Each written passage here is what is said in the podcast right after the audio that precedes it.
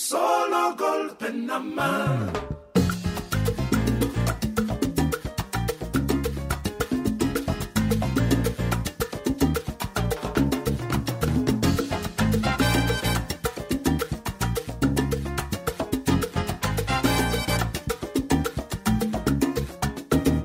Somos David García y Aitor Padilla, y esto es desde la historia.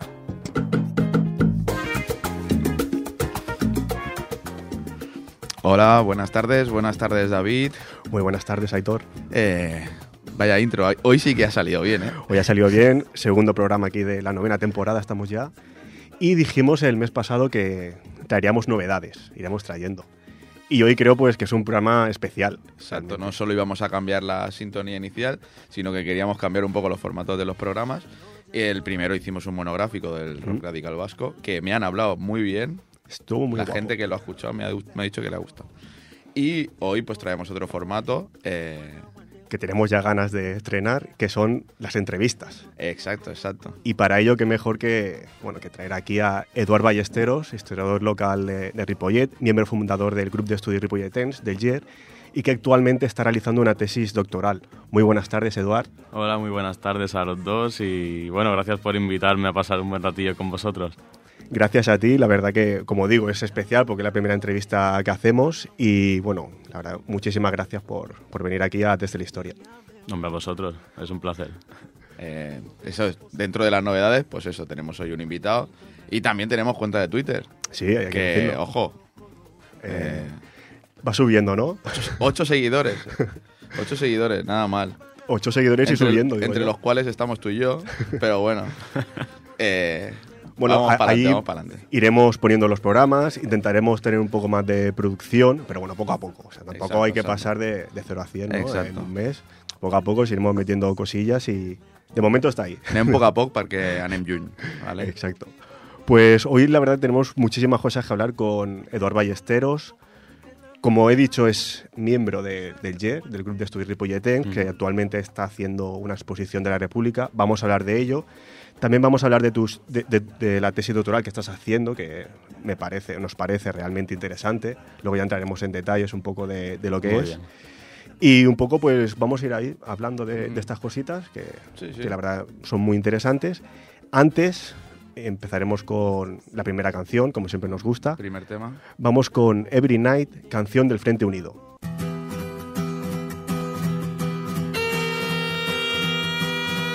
Aquí, les milicianes, que batallem la vida sense por. Portem un món nou i lliure, sense Déu, rei ni patró. Pues un, dos, tres, pues un, dos, tres, compañero, en tu lugar, porque eres del pueblo, afiliate ya en el Frente Popular.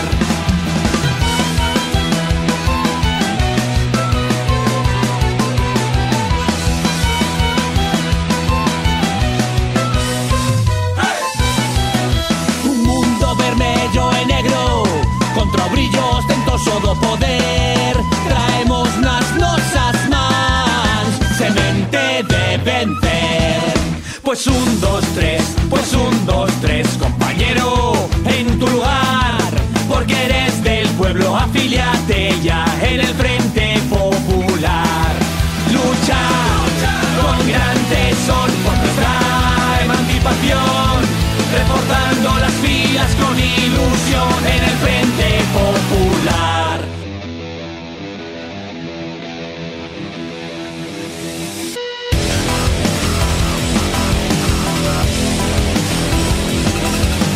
Desde todos los frentes, contra el fascismo siempre hay que actuar. Serás libre, compañera. Con nosotras al luchar. Pues un, dos, tres, Pues un, dos, tres. compañero, Compañera, en tu lugar. porque eres del pueblo, afíliate ya en el Frente Popular.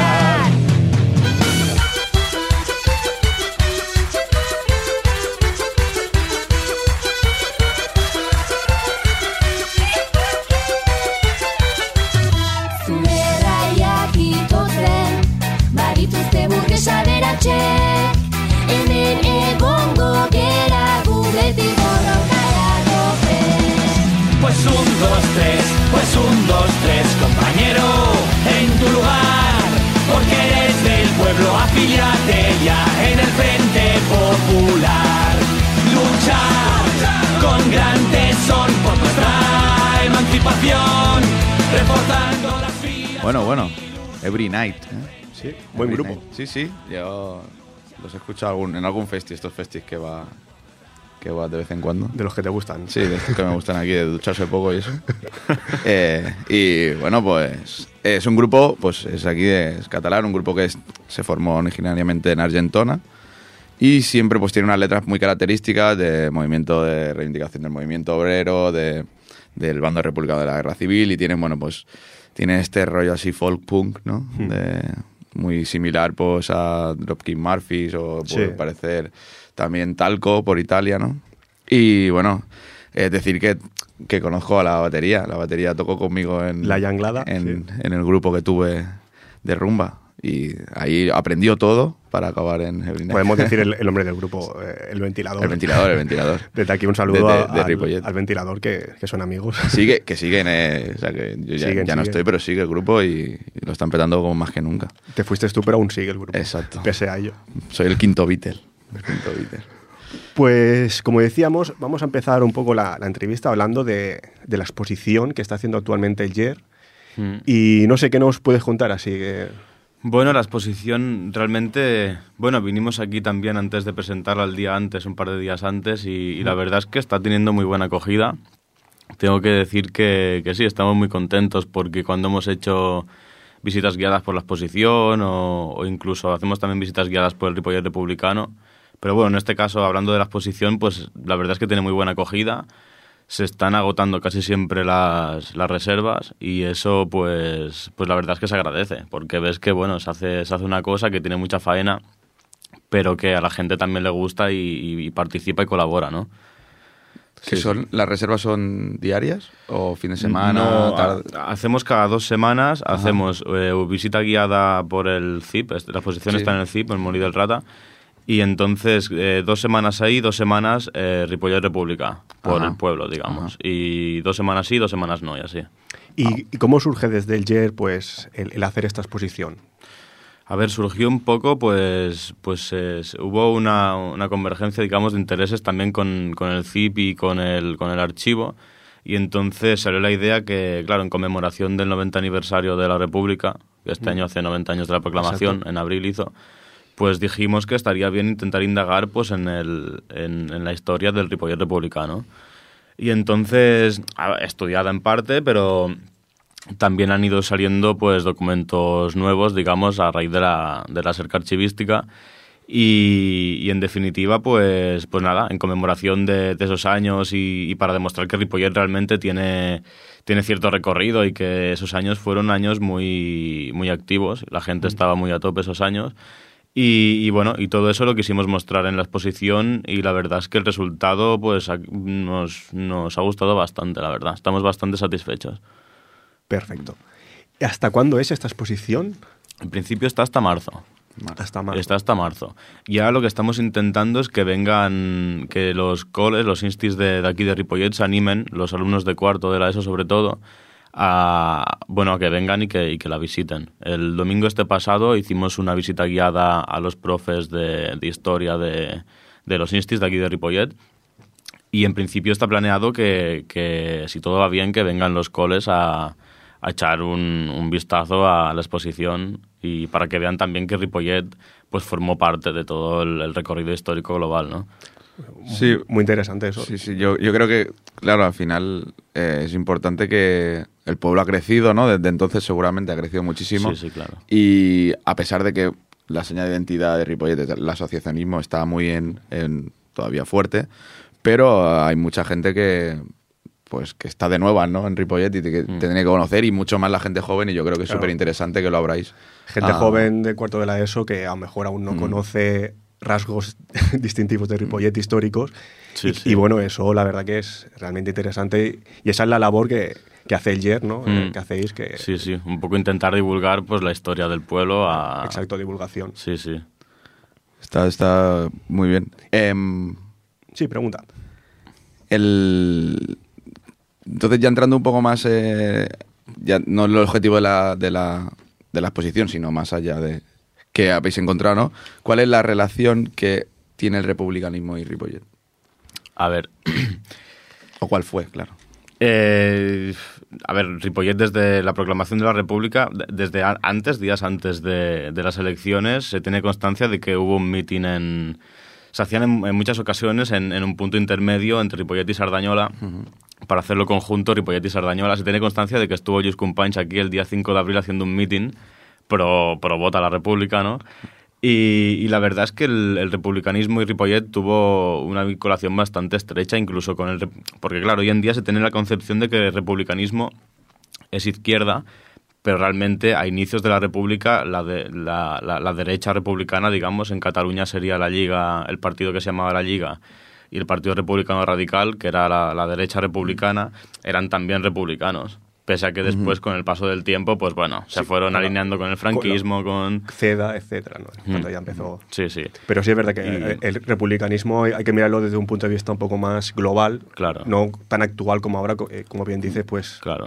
O se sea, iba más a la izquierda. asociar republicanismo con izquierda realmente es un, un error histórico porque sobre todo cuando se proclamó la república todo el mundo estaba a favor de la república, digamos. Entonces, claro, vincular republicanismo con Ripollet y republicanismo es vincular a todo el pueblo con republicanismo, que realmente sí estaría ahí.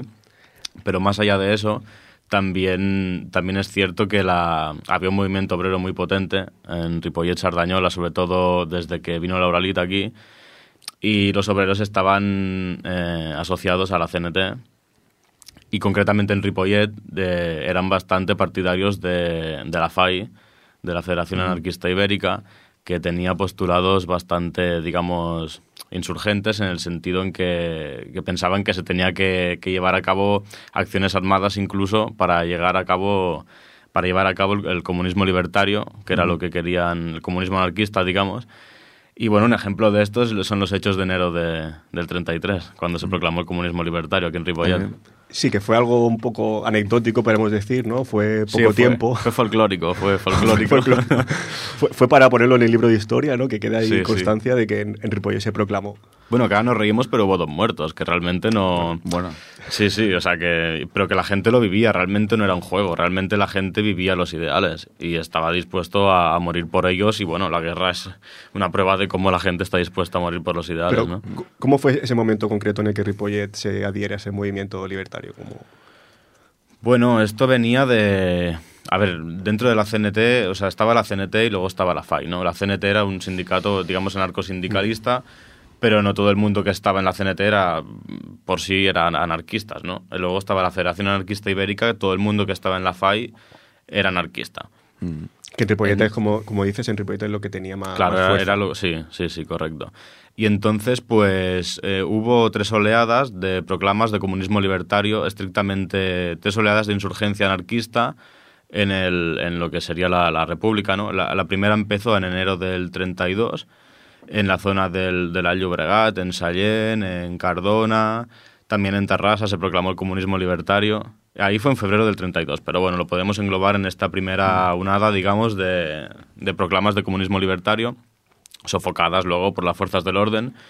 Todos seguían un, mismo patrón, ¿no? Se- los obreros cogían, ocupaban casernas de la Guardia Civil, ocupaban ayuntamientos, proclama- proclamaban el comunismo libertario y luego lo que tardaba en organizarse la, la respuesta de las fuerzas del orden público, iban hacia donde estaban los obreros, se pegaban tiros y ya está, y se sofocaba. Eh, luego, digamos, la segunda oleada de este proceso fue en la que se engloba Ripollet, que fue enero del 33, y, y que también está lo, Casas Viejas, por ejemplo, en Andalucía. Exacto, En Valencia también tuvo bastante importancia. En Casas Viejas fue un antes y un después para la República en el sentido en que eh, desde ahí los anarquistas dijeron... Sí, "A- hubo a- un- una represión, ¿no? Una represión bastante brutal Sí. y, y dio que pensar en el sentido en que, vale, había un gobierno de izquierdas en teoría en el, en el poder entonces, pero no dudaba en utilizar las fuerzas de orden y, y, digamos, la represión por su parte para, para sofocar movimientos de este tipo, ¿no? Anarquistas, sí. Y, y, bueno, luego por último, la última oleada de insurgencia estrictamente eh, anarquista en, en la República fue en diciembre del 33. Eh, y, bueno, pues, pues entonces había esta... Claro, luego había gente de la CNT que decía que no, que, que, estas proclamas de comunismo libertario eran contraproducentes porque no era el momento de llegar a, la revolución social. Y, bueno, y al final, pues en el 36, en la revolución de, la guerra civil, pues fue un poco la culminación de todo este proceso que finalmente acabó, pues, First de Match, acabó, pues, como... Sí, luego entraremos en la segunda parte un poco más en, en anarquismo, porque vamos a hablar mucho de, de anarquismo aquí en Cataluña. Pero volviendo un poco al tema de la República, comentas ¿no? también que estáis haciendo visitas guiadas por, Mm. por diferentes sitios de Ripollet. Mm. ¿Qué sitios, por ejemplo, estáis visitando? A ver, desde bueno el, el ayuntamiento antiguo, donde está actualmente el, el archivo, eh, eh, ahí, bueno, realmente empezamos en el, en el Molí del Rata, porque es donde se, en el CIP, donde, se, donde está la exposición, luego vamos hacia el ayuntamiento. Y, y, bueno, hablamos un poco del Magí Girbao, que fue el primer alcalde republicano, de los valores republicanos, hablamos de la proclamación esta que os he comentado del comunismo libertario. Y ponemos un poco en situación. Luego nos dirigimos, subimos las escaleras de, de la parte izquierda, digamos, subimos hacia el, lo que sería el Antic Casino, que Mm. actualmente es un, es un, Es un parking. es un parking. Y un poco para comentar que era un lugar de, muy concurrido en la época, que se hacían actuaciones varias y demás. Y luego seguimos hacia, digamos, lo que era el, el Antic Café Faro, que hace esquina calle Padró con calle San Juan.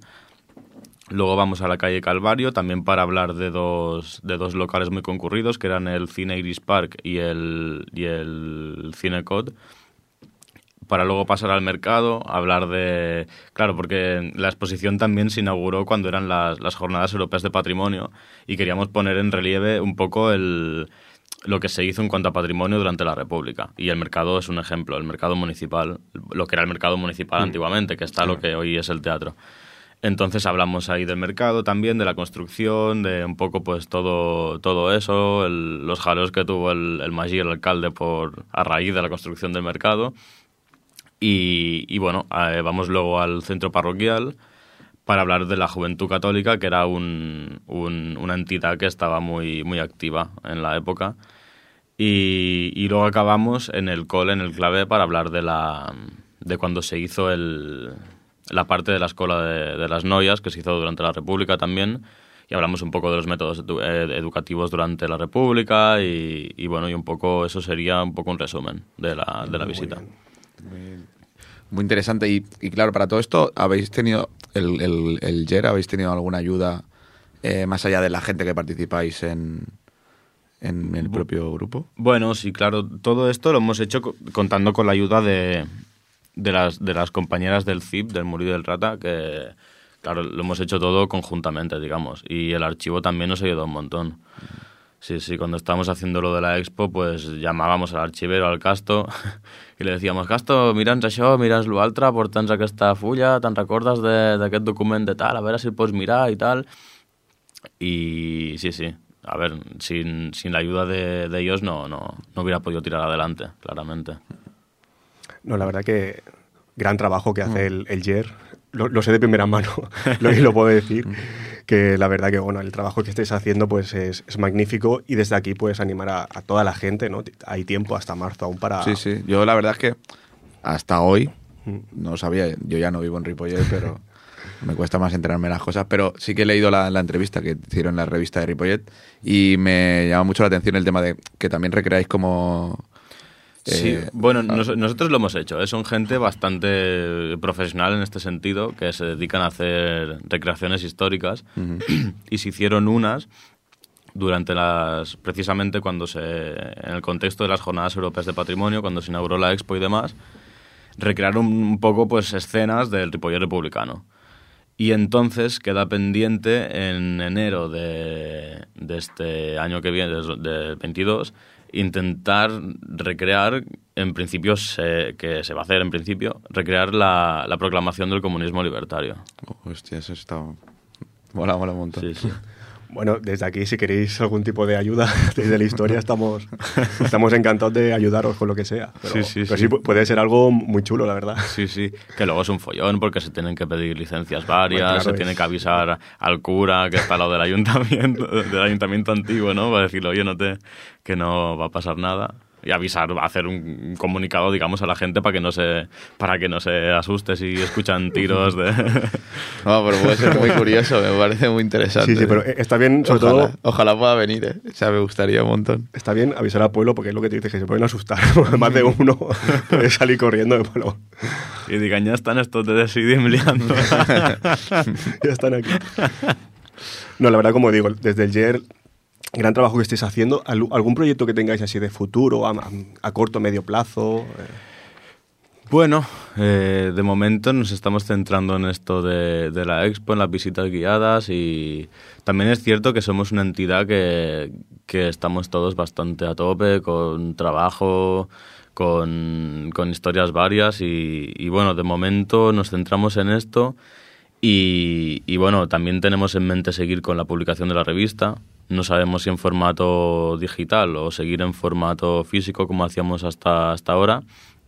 Y de momento, pues un poco centrarnos en esto, salir de la pandemia, porque la pandemia nos ha dejado bastante, bastante tocados y con poco margen de actuación. Y, y en fin, a ver si, si podemos seguir con esto. Y No, sí, y también desde aquí también animar a cualquier persona, aunque no sea historiadora, pero le guste la historia local o, o tenga algún tipo de interés, pues que puede ir al YER y participar o echar una mano o, lo que sea. Sí, O sea, sí. Es, es un grupo abierto totalmente a, a todo el mundo. No, no tienes que llevar el título de, de historiador. para- no, no, para nada, para nada. Bueno, pues... eh, Sí, pues... No, no sé si quieres preguntar algo más de, de la exposición no sé, a- republicana. algo curioso que, que sea así, que llame mucho la atención. Aparte de, que, de la proclamación del, del comunismo Bueno. libertario, que me parece... Bueno, las figuras de... Un poco ya lo comenté la- en, en la entrevista de la, de la radio y tal, de la radio, de la revista. Y, pero, en fin, no sé, la figura de la Pepeta Dachira, la, la mujer ciclista, nos ha llamado un montón la atención, que era una mujer que tenía 40 años y en la temporada 35-36 quedó quinta en un ranking de 13 participantes hombres. Ella quedó la quinta y con tres críos que tenía, una mujer de 40 años. Y realmente nos, nos ha llamado un montón la atención porque, y además no hemos conseguido seguirle la pista, porque decían que a lo mejor se había podido exiliar a Brasil, pero luego resulta que fue una hermana suya la que se exilió a Brasil, no ella, y no hemos sabido lo que, lo que realmente fue de esa mujer que, que, que realmente valió un montón la pena intentar indagar y, y, en fin. Y, esto lo habéis conocido a, a partir de los archivos, ¿no? Que habéis estado... Sí, sí, bueno, también, también hemos contado con la ayuda de historiadores veteranos de aquí de Ripollet. El Josep Martínez y, y, bueno, el Ramón Martos también nos han ayudado un montón. Y, y- y, bueno, y a partir también de, de ideas que nos aportaban, hemos eh, las ideas fueron lo básico, que nos aportarán ideas y un poco para ir planteando, porque claro, que te dicen ah, una exposición de la República, dices, vale, pero como... Hay, hay mucho de, de lo que hablar Claro. y, y sobre todo eso, una estructura, ¿no? Sí, sí, sí. Y entonces, pues un- al principio, pues que llevan ideas es, es esencial, luego las organizas, las estructuras y te, te lo montas un poco como puedes, ¿no?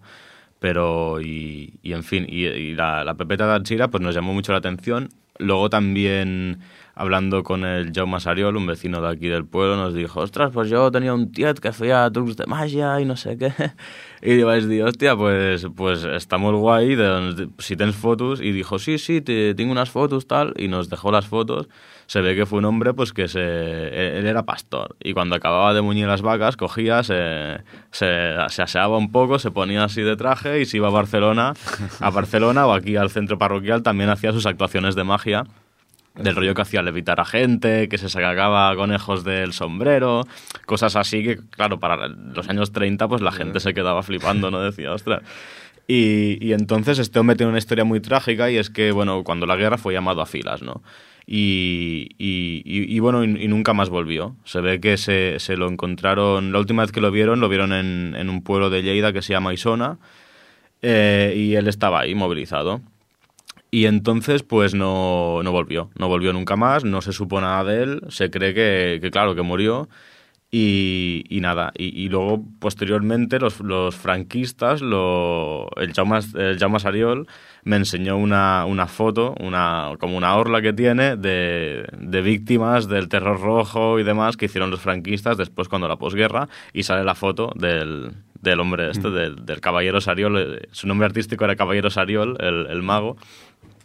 Y, y claro, y es también un poco, este hombre nunca se había significado políticamente y, y claro, la familia pues tiene ahí la cosa esta de que no sabe que ha sido de él y, y de hecho la madre del, del hombre este, del mago, iba todos los días desde que, desde que se acabó la guerra a la estación de, de Sardañola a ver si por casualidad venía su hijo, ¿no? Y es una historia muy, muy trágica y, Sí, sí. y apasionante también, pero, pero bueno, trágica al fin y al cabo. Sí, pero bueno, al final es lo bonito de la historia local, de, de estudiar la historia local, es, bueno, es el indagar, el indagar, el indagar, y al final encontrar estas historias que si no, de, de otra forma no las encontrarías. O sea, Mm, al final sí, sí. el ir preguntando, el, el ir, pues, aquí, en esta casa, en este... Sí, y al final encontrar estas historias, ¿no? Trágicas, obviamente, pero bueno, interesantes, como la de la ciclista, etcétera, pues es al final eh, pues lo, que te llena, ¿no? Como historiador local, Mm. Sí, creo. sí. O sea, es algo realmente muy bonito, porque, sí. porque es algo que de normal pues, pues no va a aparecer en un, libro de historia. Sí, sí, no te va a aparecer en el libro de cuarto de historia. Sí, sí. Claro. Entonces, pues eso es lo bonito y, y Claro. lo bonito también que lo compartáis Mm. como ayer y, y que lo ofre- ofrezcáis al pueblo. sí, sí. Así que desde aquí, como, como venimos diciendo, pues animar al pueblo de Ripollet Claro. hasta marzo, hasta marzo ahí, cada dos semanas, ¿no? Hemos dicho.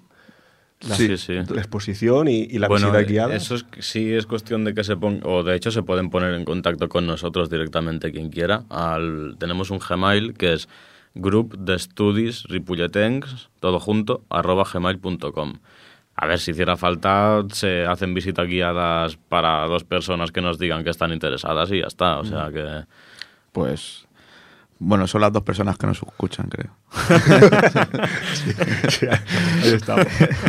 Pues realmente todo muy interesante. Vamos a ir ya con el segundo tema para luego dar paso a todo lo que es el- la tesis doctoral que está haciendo Eduard Ballesteros. Así que vamos con Chablokcho, Ukrainian Black Army Song.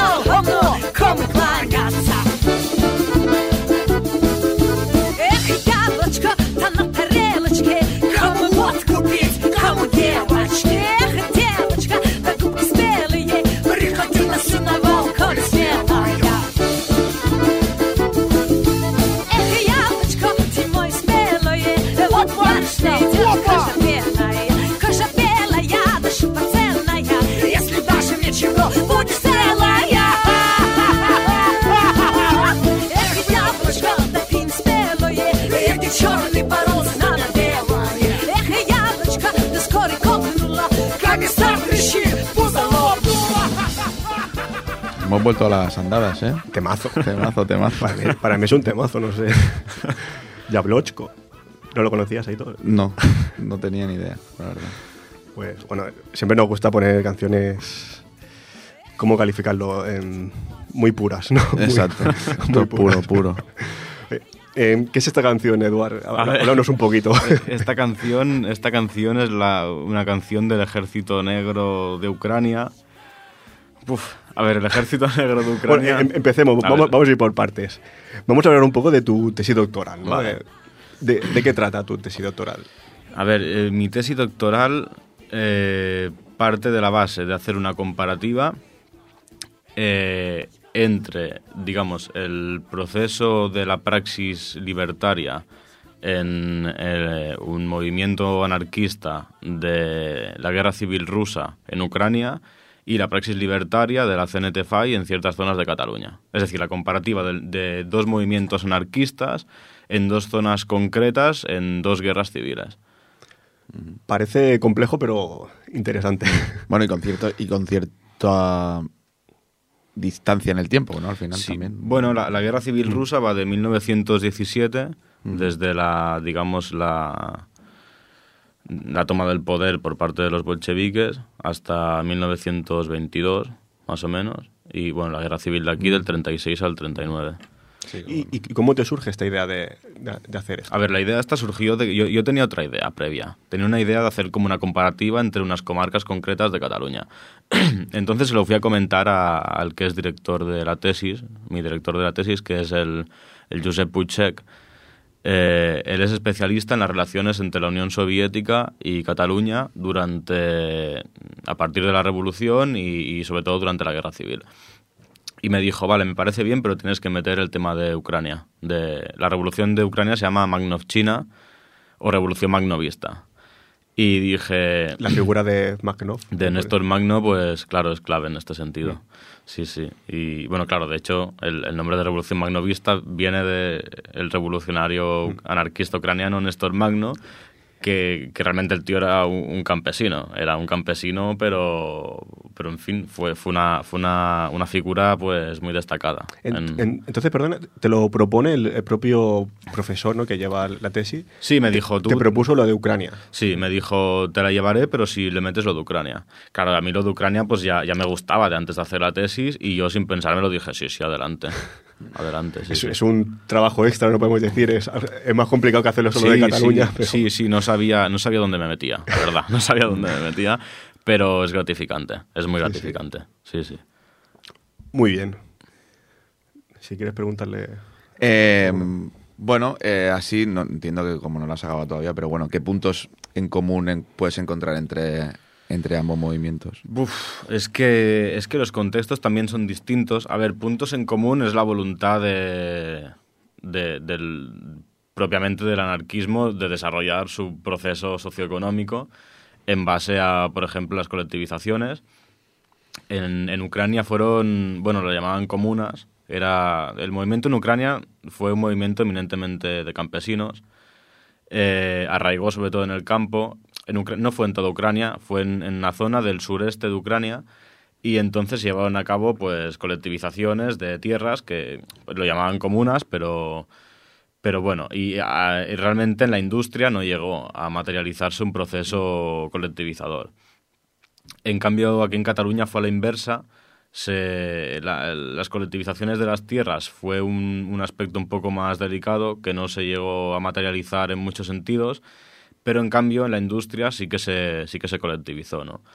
Eh, también es cierto que otra cosa que, que influyó mucho es que en Ucrania, Ucrania fue constantemente frente de guerra nunca fue retaguardia. Entonces, mm, a lo mejor los anarquistas ocupaban una ciudad, decretaban pues que era una ciudad libre, que sin, sin el control de partidos políticos, que la gente se organizase desde el punto de vista laboral como un poco como quisiera, en base a soviets, ahí se llevaba más, el soviet era el instrumento revolucionario. Como aquí fue el sindicato, pues allí fue el soviet.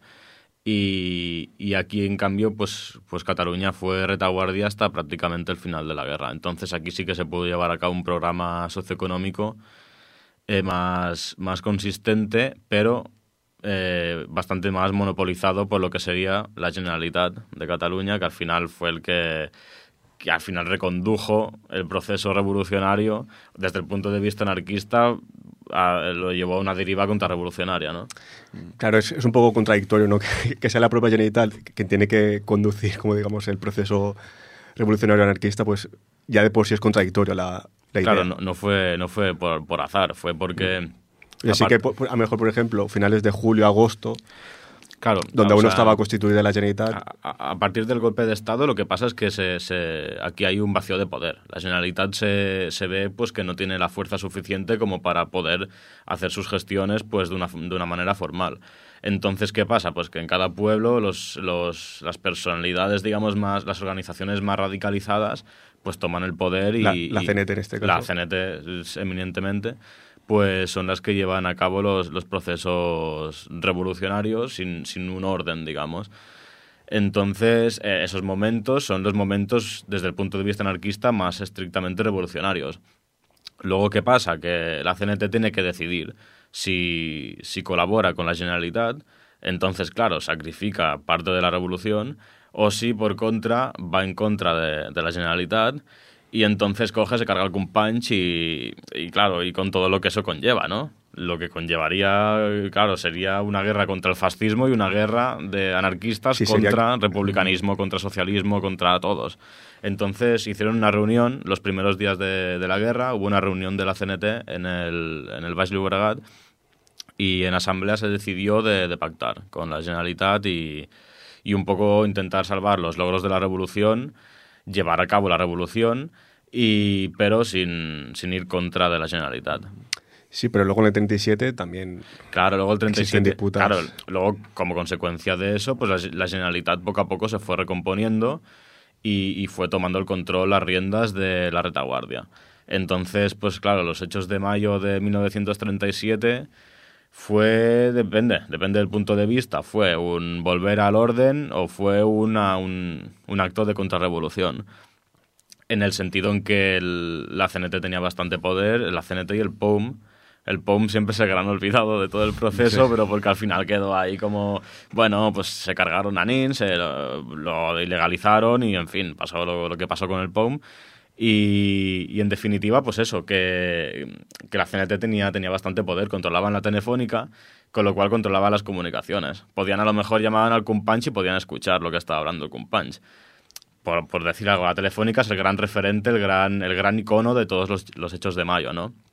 Cuando se produce esa, esa ofensiva precisamente de, de bueno de, de guardias de asalto, de guardias leales a la República, claro, y elementos, digamos, comunistas. Hay que tener en cuenta que el hecho de que la URSS ayudase a la República no fue, no fue gratis, no fue por solidaridad. Fue porque ahí había un, un entramado, había un plan que por parte de, de Moscú, digamos, de, intervenir claramente en, en la política española y de sacar beneficio. Aparte del oro de Moscú, que se lo sacó, pero había más beneficios que pretendía, ¿no? Y, y bueno, y total, ocuparon la telefónica en los hechos de mayo, se liaron a tiros entre elementos de la Generalitat y de partidarios de la Generalitat y del orden, digamos, comunistas contra comunistas ortodoxos, pro-Stalin, digamos, contra anarquistas CNTFI y comunistas, Leninistas. y comunistas heterodoxos del POUM, ¿no? leninistas, eh, bueno, eh, trotskistas. Claro, los llamaban trotskistas que ellos no se declaraban tros- trotskistas a sí mismos, ¿no? Ellos siempre reivindicaban la figura de Lenin y, y- y, bueno, en fin. Sí, pero bueno, siempre esa figura de, de Trotsky, ¿no? Que estuvo ahí presente en el, en el Puma, parece. Sí, sí, parece, pero realmente no. Que Trotsky estaba en México entonces Sí, sí, y estaba escribiendo sus opiniones sobre lo que tenían que hacer la gente aquí en España, ¿sabes? Estaba con, con sus historias, evidentemente, pero bueno, siempre esa dualidad ¿no? que se ha creado entre Trotsky y Stalin Sí, sí. y que también se vio reflejado pues aquí en, en Cataluña Mm. dentro de, Mm. de- de esta revolución. Mm.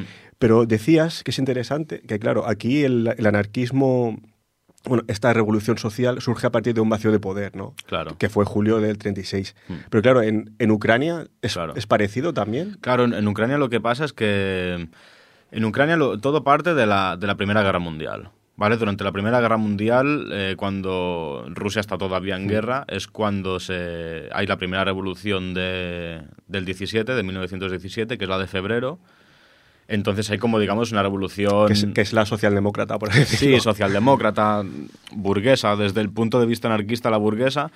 Luego, bueno, sí, pero en el fondo socialdemócrata, sí. Y, y luego en la de, la de octubre. Eso es, claro, eso estando Rusia en la Primera Guerra Mundial.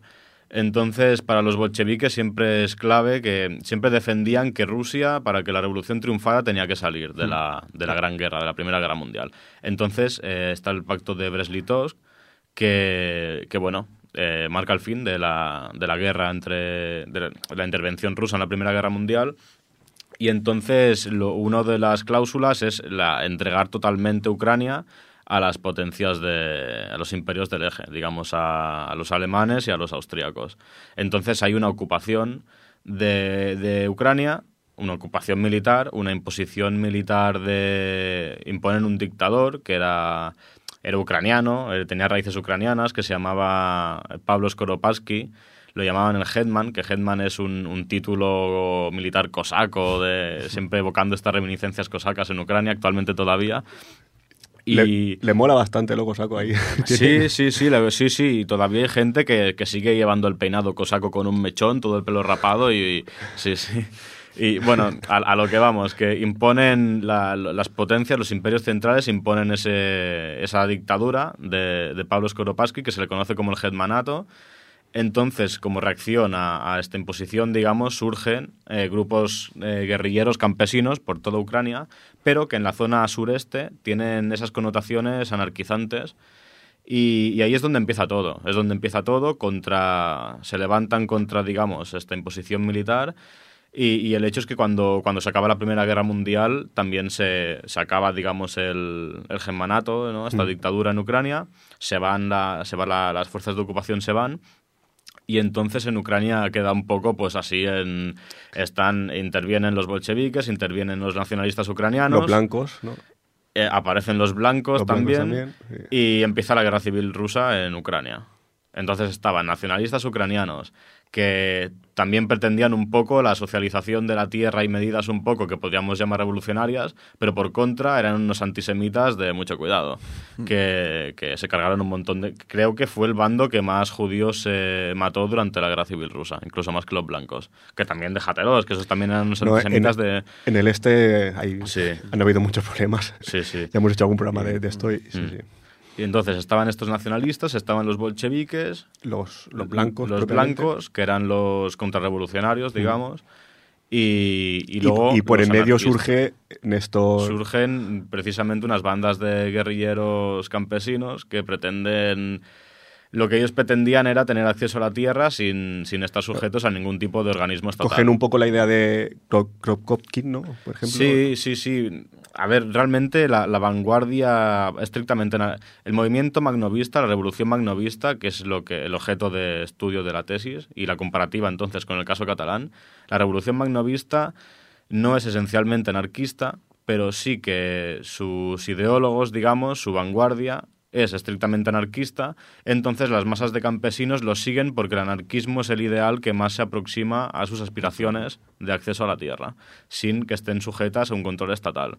Los bolcheviques también querían que los campesinos tuvieran acceso a la tierra, pero con un pero control. Todo este proceso pasaba por el Estado. Y entonces, volviendo un poco a, la canción, ¿no? Que hemos dicho que se llamaba Ucranian, bueno, entre otras cosas, Ukrainian Black Army, ¿no? Que era este ejército negro, que era. Claro, entonces, dado este contexto de guerra civil rusa, pues eh, surgió la necesidad de que había, había que organizarse militarmente.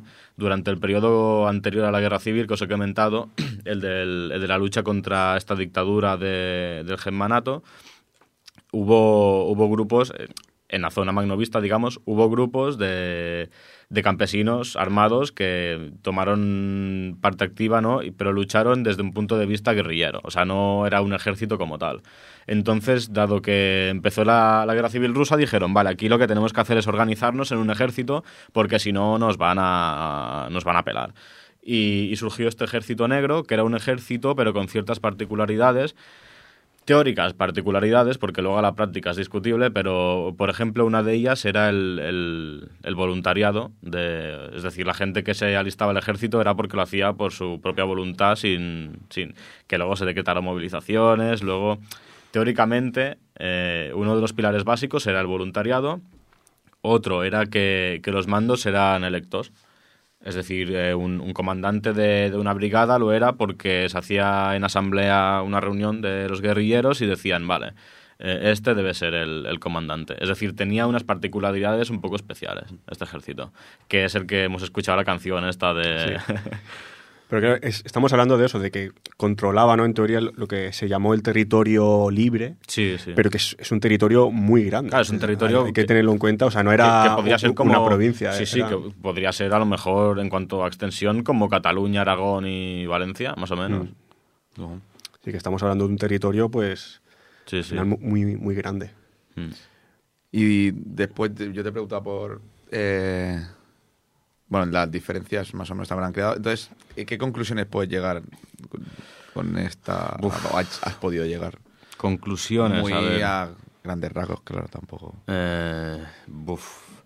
Conclusiones. Que cuando los puntos de máximo auge del anarquismo son momentos de, de grandes conflictos internos en la sociedad, momentos en los que la- el poder del, del Estado de un orden se desintegra, entonces surge esta, este, digamos, esta efervescencia anarquizante, anarquista, pero que a la vez también mm, surgen en momentos de, de guerra civil, que son momentos de por sí autoritarios, son momentos de gran... Caóticos. caóticos, pero me refiero a que son momentos en el que la aplicación estricta de un ideal anarquista, de lo que es el ideal anarquista, es ya de por sí difícil.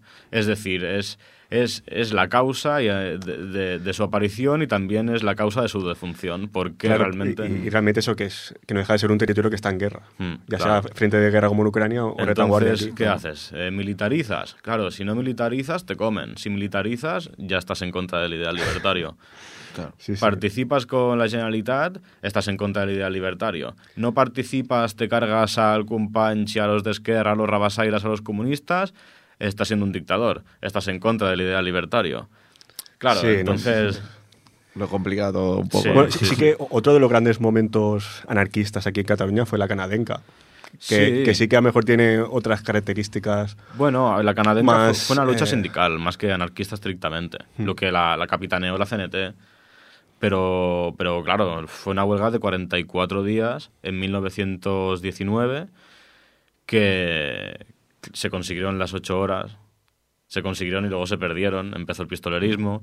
Pero fue una lucha sindical muy bien organizada. O sea, fue, en cuanto a organización, fue casi, casi perfecta. O sea, imaginaos 44 días en huelga, los obreros de la época, que con sus cajas de resistencia aguantaban lo que podían, la patronal apretaba y luego los obreros, la, lo que, la gran suerte, o bueno, lo bueno fue la, solidaridad de los obreros, digamos, de diferentes ramos que se fueron solidarizando con, con la huelga que empezó en, en esta, en esta empresa de, de la canadenca, ¿no? Se la conocía como la canadenca porque era de capital canadiense y demás, ¿no? Realmente, ya digo, muy, muy interesante. Y estaremos pendientes de que acabes esta tesis doctoral. Eh, ¿Cuánto Mm. más o menos? ¿Cuánto Pues no calculas? sé, como muy tarde, enero del 24. Enero del ya, ya- ya he 24. pedido la primera prórroga, espero no agotarla y... Pues, pues ya te digo, em, si, algo- si algún otro día te quieres pasar por aquí y comentar alguna otra cosa sí, de, sí. de anarquismo. De nosotros- anarquismo, de lo que sea, de historia, hombre, de, Sí, de historia. cualquier- Nosotros encantados. Muy bien. A- Antes de despedirnos, vamos a ir con el tercer tema y luego ya hacemos un poco la despedida. Vamos con Flema, Hijos del Pueblo. Vamos a dejarlos en la tierra. Pero esta tierra ahora nos pertenece, compañeros. Y de aquí tenemos que sacar la fuerza para seguir luchando. Porque la batalla es larga y son muchos. Pero nosotros somos muchos más. Siempre seremos muchos más. El mañana es nuestro, compañeros. La lucha continúa.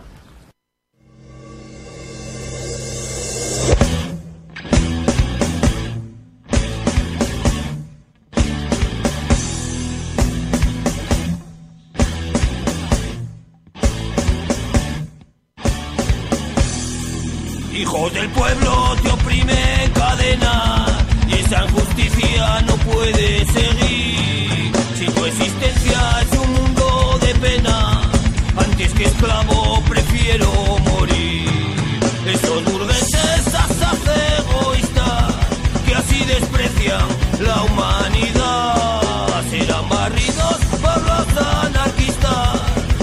este grito de libertad.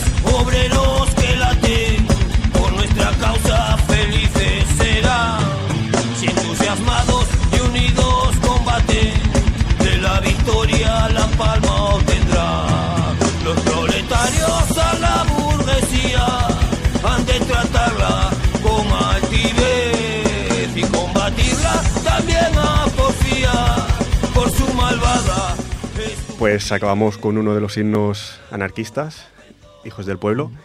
Y nada, reiterar las gracias a Eduard Ballesteros por haber venido aquí a la primera entrevista de, de- de la Verdad, historia. verdad, esto es, es historia. Esto es historia dentro de. Es un honor, es un honor, la verdad. Y, y la verdad que, que nos ha encantado todo lo que has explicado de, de, la, Bueno. de la exposición republicana del JER, que, que bueno, que es algo que, como digo, animamos a todo el pueblo a que vaya. Y muy interesante también todo lo que estás haciendo con tu tesis doctoral, así que Pues nada, muchas Te gracias. animamos también a seguir. Por invitarme, por escucharme y nada. Y, y nada, cualquier cosa, pues ya sabéis. no, es, es tu casa esta, cualquier otro día que quieras, pasas por aquí y, Muchas gracias, hombre. y hablamos de cualquier cosa de historia, de lo que sea, y, y aquí estamos, aquí estamos cada mes. Y eso, mucha suerte en, en la tesis y que no tengas que prorrogarla más. A ver, a ver, muchas gracias. Bueno, pues muchas gracias a todos también por escucharnos. Muchas gracias, David. Eh, buenas tardes a todos. Muchas gracias, Jordi. Muchas gracias, Ripoller Radio.